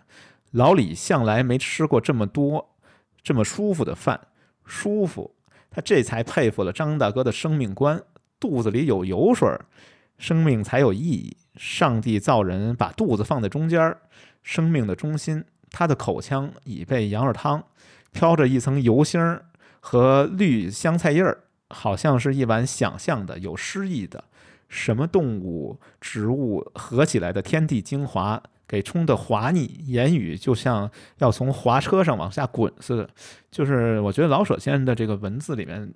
好像总带着一种悲剧色彩吧，就是他其实讲这些东西，他有一种某种意义上嘛，对这个吃的好这件事情，可能是带有一点点的批判和讽刺的这种意思在里面啊。当然了，这可能也是那个时代或者是老舍先生想塑造这个人物需要的，可能他并不是反对吃火锅这件事啊，并没有这个意思。对，但是呢，这个张大哥有一个人生观啊，他就说这个。男子吃口得味儿的，就是得味的呢，就是好吃的东西；女人穿件好衣裳，这个就是张大哥的这个人生的这个哲学 啊，是被老舍先生批判的。其实是个比较负面的一个人物吧，我觉得是比较负面。咱就不说这个油腻的张大哥了，咱再说说一个另外一位啊，这个也是文化名人冰心。这冰心呢，他的故居其实。有好几处啊，其中有一处呢在中简的巷这中简的巷离我们 细管胡同非常近，实际上是咱们街坊。对啊，啊，黑明老师，冰心是咱街坊啊。对，这个冰心先生呢，也得叫先生啊，因为人家也是文化界的人嘛。对，虽然是女性嘛，但是也得叫先生啊。冰心先生啊，是抗战时候，反正就躲到昆明去了。躲到昆明以后呢。他就写文章嘛，就是怀念北北京啊，也是表达了一种乡愁吧。冰心先生的话是这么说，他说：“人家想北平的故宫北海，我说我也想啊。人家说想北平的烤鸭子涮羊肉，我说我也想。对，就是冰心先生也是非常喜欢吃老北京铜锅涮肉的。冰心先生在昆明的时候，给自己的这个住处起一个名字叫墨炉。”啊，据说这跟那个形同陌路啊这两个字谐音啊，据说就是为了纪念自己的家乡吧，就是呃，他觉得跟北平已经形同陌路了啊，到这样的一个状态。但我觉得呢，有了疫情以后呢，我感觉我自己基本上也跟北北京也基本形同陌路，想回去也没那么容易了，哎，所以也挺感慨的吧，就是看到冰心先生这段文字。啊，还有一位就是刚才也提到的这个唐鲁孙啊，唐鲁孙其实应该是算清朝的遗老吧，对他写了好多文章，就讲了各种各样的火锅啊。这个呢，呃，我们就不详细说了吧，大家可以看看他的文章啊，就在《诗锦拼盘儿》啊这本书里面，还有就是《唐鲁孙谈吃》里面都讲了这各种各样的火锅啊、涮肉啊这些东西。我觉得我现在想分享的一个就是我自己的一个乡愁吧，就真的是愁死我了，对。是有一次在深圳的时候啊，在深圳的香蜜湖旁边吃过一次这个火锅，这真的把我的乡愁激发了，然后由乡愁又引发了愤怒。对，这个火锅呢，要多不靠谱有多不靠谱啊！首先啊，先说一下这个锅呢，虽然是个铜锅吧，但我总感觉那铜锅长得很奇怪，那烟囱特别矮啊，就有点凑合，有点对付，然后那个。水槽吧，宽度特别宽，就是为什么说这我？你说你也太挑剔了吧？这水槽宽怎么了？我觉得水槽宽了呢，那个水就没有那么热了，就是很难涮，把肉涮的非常的我想要那状态吧，涮不出来了啊。然后呢，好像也没有卤虾油啊，这个就好像韭菜花也没有，这些蘸料都不行。肉呢是那种纯冻的那个肉卷，切的特别特别的厚，我天。呃，一两厘米厚吧，啊，然后吃的非常的不舒适。最不能容忍的一点就是吃完这个肉以后，芝麻烧饼它居然是发面的，天哪，真的把我弄崩溃了！居然是一个发面的烧饼，哎呀，这 不知道说什么好了，真当时已经彻底无语了，两行热泪了，我天。这个是我在深圳啊，可能也是因为深圳是一个移民城市吧，就是大家对这个原教旨这件事也没那么在意吧。我一块儿去的人倒觉得，哎。还可以啊，这不是就是老北京铜锅涮肉吗？你有什么不满意的呀？我当时我也无言以对。对，因为我觉得 啊，就是你不管在哪个除了北京以外的哪个城市吃的老北京涮肉，都不正宗，不是他这种。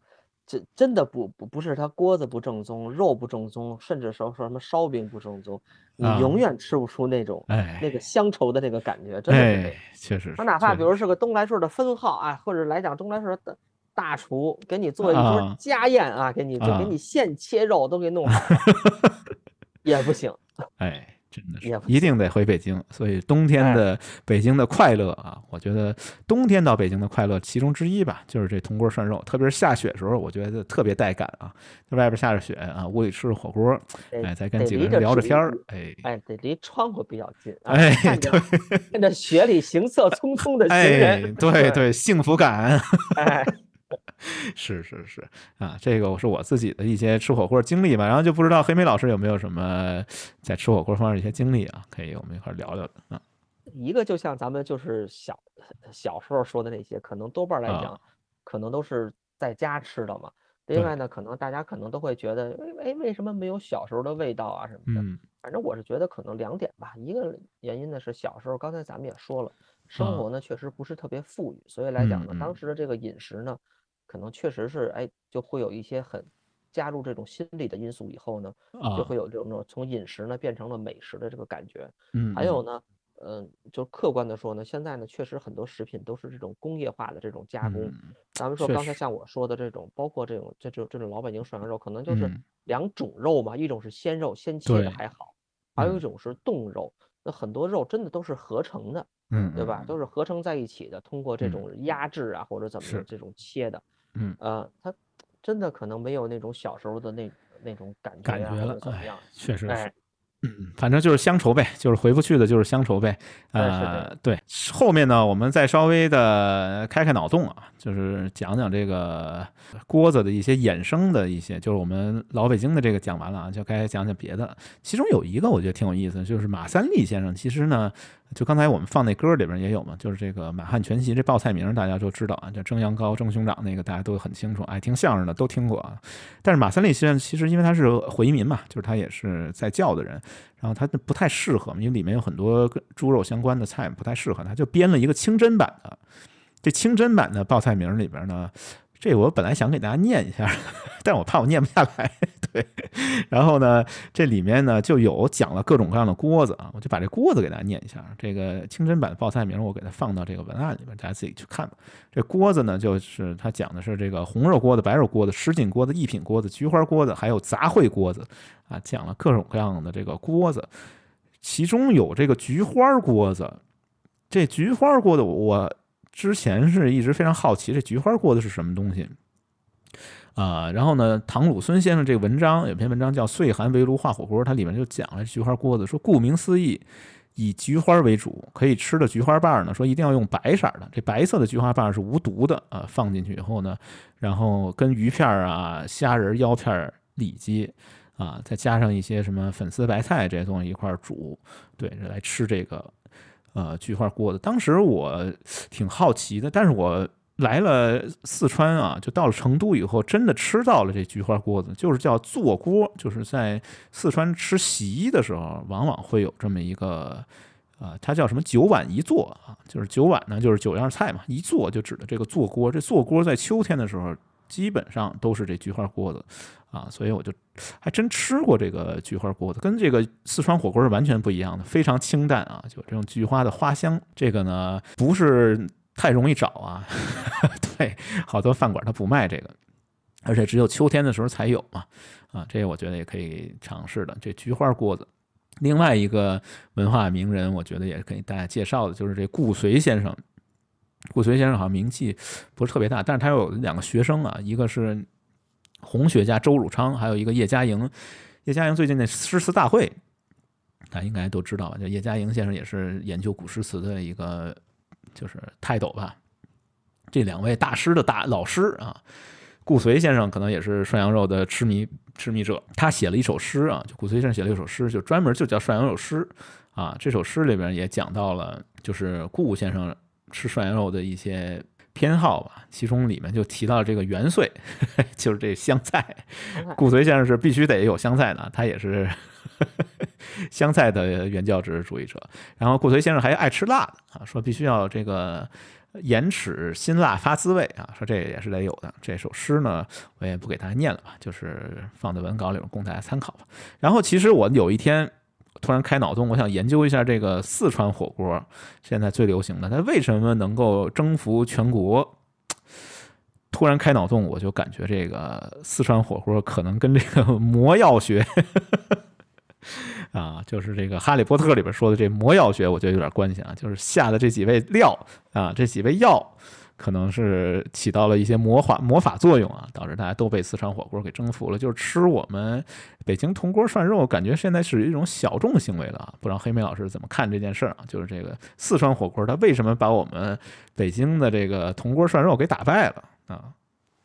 我觉得它还是什么都能涮吧，它的这个是食材的这种宽容跟接纳性，远远要多于这种的这种老北京的这这这种这种铜锅涮肉。还有一个就是它本身这种。对于就是，他从这个文化的角度来讲啊，他并没有太多的限制，还有太多的原教旨主义，它的包容性，我觉得比老北京火锅更强。因为真正比如说北京人，或者哪怕哪怕不是北京人，吃老北京火锅，总会给你讲各种各样的规矩啊。哎，但是四川火锅呢这一派，包括重庆火锅啊，就没有这样的，很亲民，算什么算什么，哎，想涮什么涮什么，从想怎么吃怎么吃。对，从最高档的鲍鱼也能涮，从最些哎咱们。下水啊，那涮的也也挺好吃，也可以，也可以。哎，是这么一说，我感觉可能是不是北京火锅就毁在我们这些原教旨主义者 手里了？太原教旨了，都没人觉得太烦了。你们这帮人这么多讲究，什么顺序啊，什么这那的，我哪知道那些？我就是图一高兴啊，我就图一乐啊，吃一乐。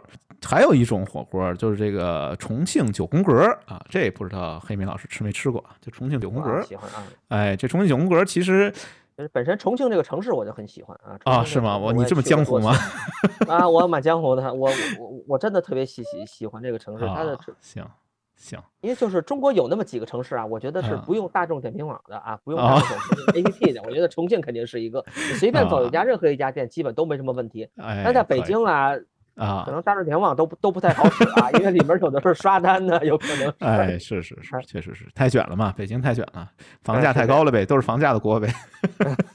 对，啊，行，就说这九宫格火锅，其实我考证了一下，这也是还是唐鲁孙先生这篇文章啊，这篇文章特别建议大家读的，叫《岁寒围炉化火锅》，它里面提到了民国时代的一个吃法，叫共和锅。这共和锅就不带卫生吧，它也是把火锅里边隔出好多小方格，然后呢，大家就围着一桌，都是陌生人啊，拼桌啊，拼着吃。这底下那个水它也是相通的，只是你这涮的东西不会跑到别人那儿。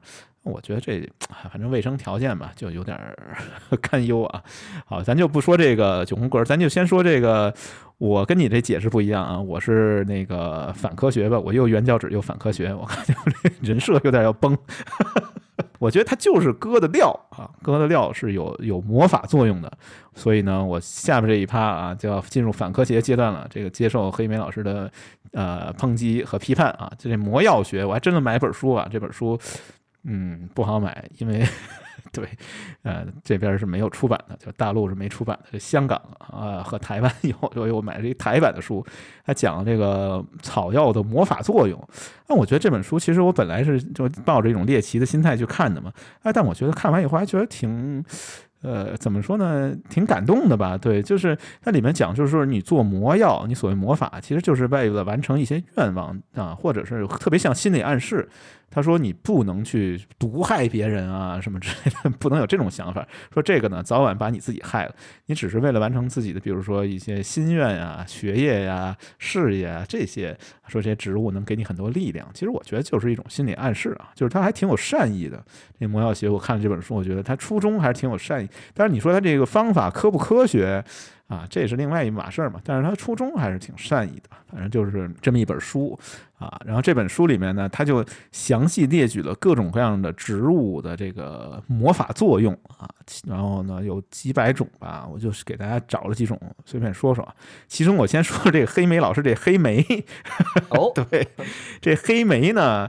他这个这本书介绍一个植物的魔法作用的时候，他先介绍一些呃它的这个属性啊，就说这个行星属性是金星，然后这个元素属性呢是水。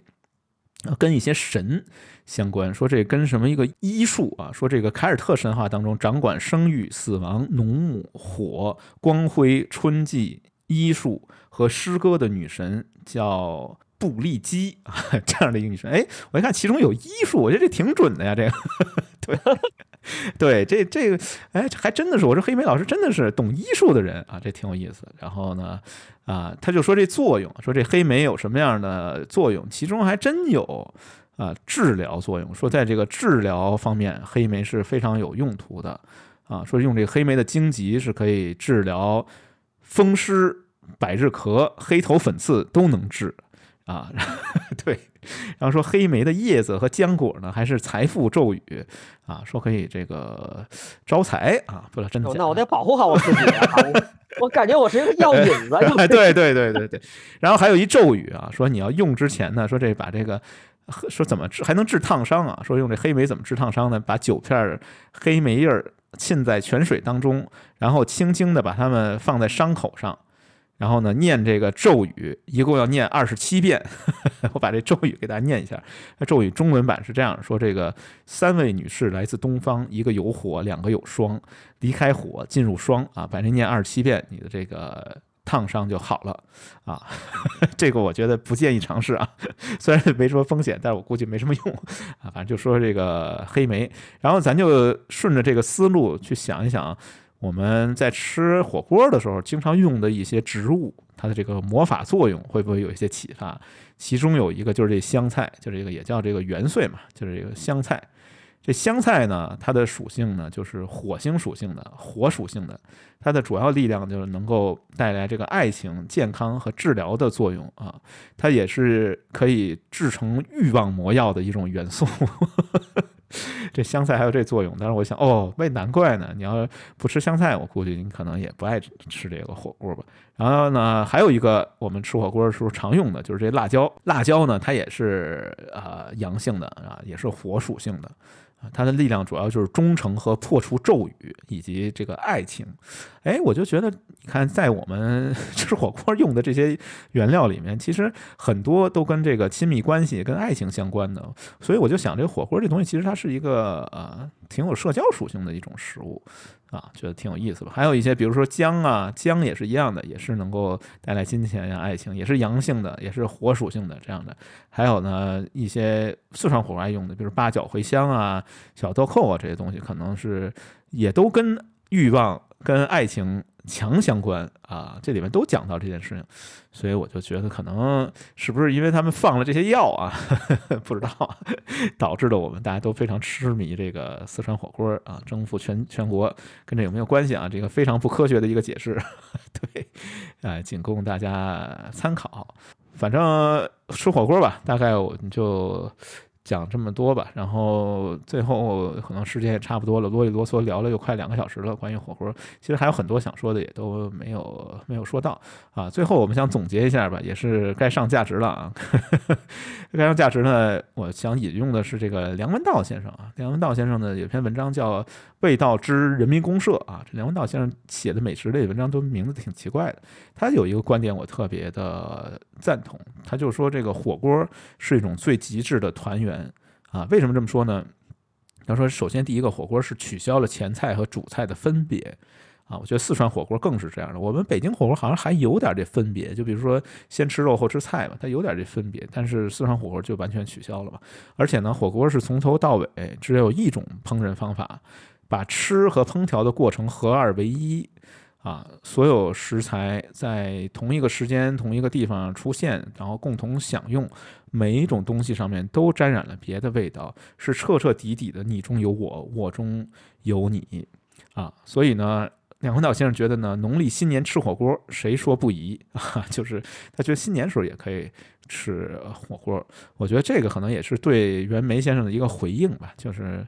火锅是一种极致的团圆，尽管它可能烹饪技法上来说呢比较单一，而且呢把吃的过程和烹调的过程呢给它融合在一起了，但是它在这个过程当中也给人一种团圆啊、幸福、美好的一个感觉啊。不是有那么一个说法吗？有什么问题是 一顿火锅解决不了的呢？如果真有，就再吃一顿呗。对 对，所以呢，有机会呢，大家可以去多吃火锅啊啊！就说这么多吧，看看黑妹老师还有什么想补充的啊？一个呢，我觉得呢，就是美食这美食啊，真的是需要引导跟需要培育的。就像比方说一些。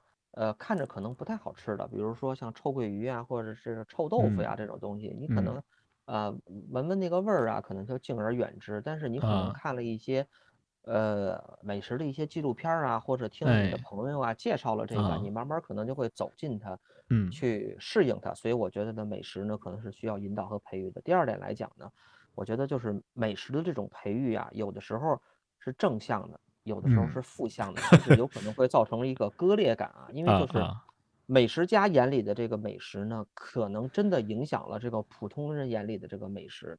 嗯，就像现在咱们可能会有一个事件啊，前一阵有上了热搜了，叫“中菜日吃”啊啊，就是 哎，我不知道吴敏老师知道不知道？就像那个日本的那个怀石料理一样啊，一道一道的给你上这个菜，其实就是中餐。啊，麻婆豆腐啊，一个厨师。啊，在后边给你炒，炒完了以后还 分分成几个碗，一人一口，哎，给你给你放着，很贵啊，在上海应该可能人均两三千一位啊。其实吃的东西很普通，还上了热搜，基本都是这种负面的啊。我觉得对于这种有点智商税啊。对这种培育的这种美食呢，其实也是造成了这种割裂啊。那那句话叫怎么说？叫。屠龙少年终成恶龙，就是这样。那如果你涮火锅的时候，一个师傅在那给你涮，最后给你夹在碟子里，可能你真的吃不出像你刚才说的那种团圆感、那种乡愁的感觉，你肯定是吃不出来的。嗯啊，第二点呢，我也小小的上价值两 句。好，来，赶紧来啊！一个呢是，只要你想吃火锅的时候，你的面前不是自热锅，你就是幸福的。自热锅，哎，可以。自热锅啊，就是那种啊，那个知道底下一个是那种那种自自发热那种包啊，那种东西啊。明白明白。第二点呢，就是世界末日的时候啊，带一个鸳鸯锅走吧。哎，这可以啊，这可以，也许能活下去啊！哎，也许，也许很有可能，很有可能，好吧？那我们今天关于火锅就聊这么多吧。结尾的时候呢，想放一首歌啊，这首歌是我比较喜欢的一个女歌手啊，叫洪亮啊，洪亮小姐唱的。我的北京城啊，我觉得这首歌，喜欢这个歌。哎，对，这首歌我觉得挺能反映我们小时候的一些经历吧，然后也是代表了一种乡愁啊。所以呢，在这个我的北京城这首歌里呢，我们就结束今天关于火锅的一个讨论，然后也祝家大家都有好胃口啊，然后在适当的时候、高兴的时候可以吃点火锅，感受一下团圆的气氛，好吧？我们今天就到这儿了，嗯，拜拜，拜拜，拜拜。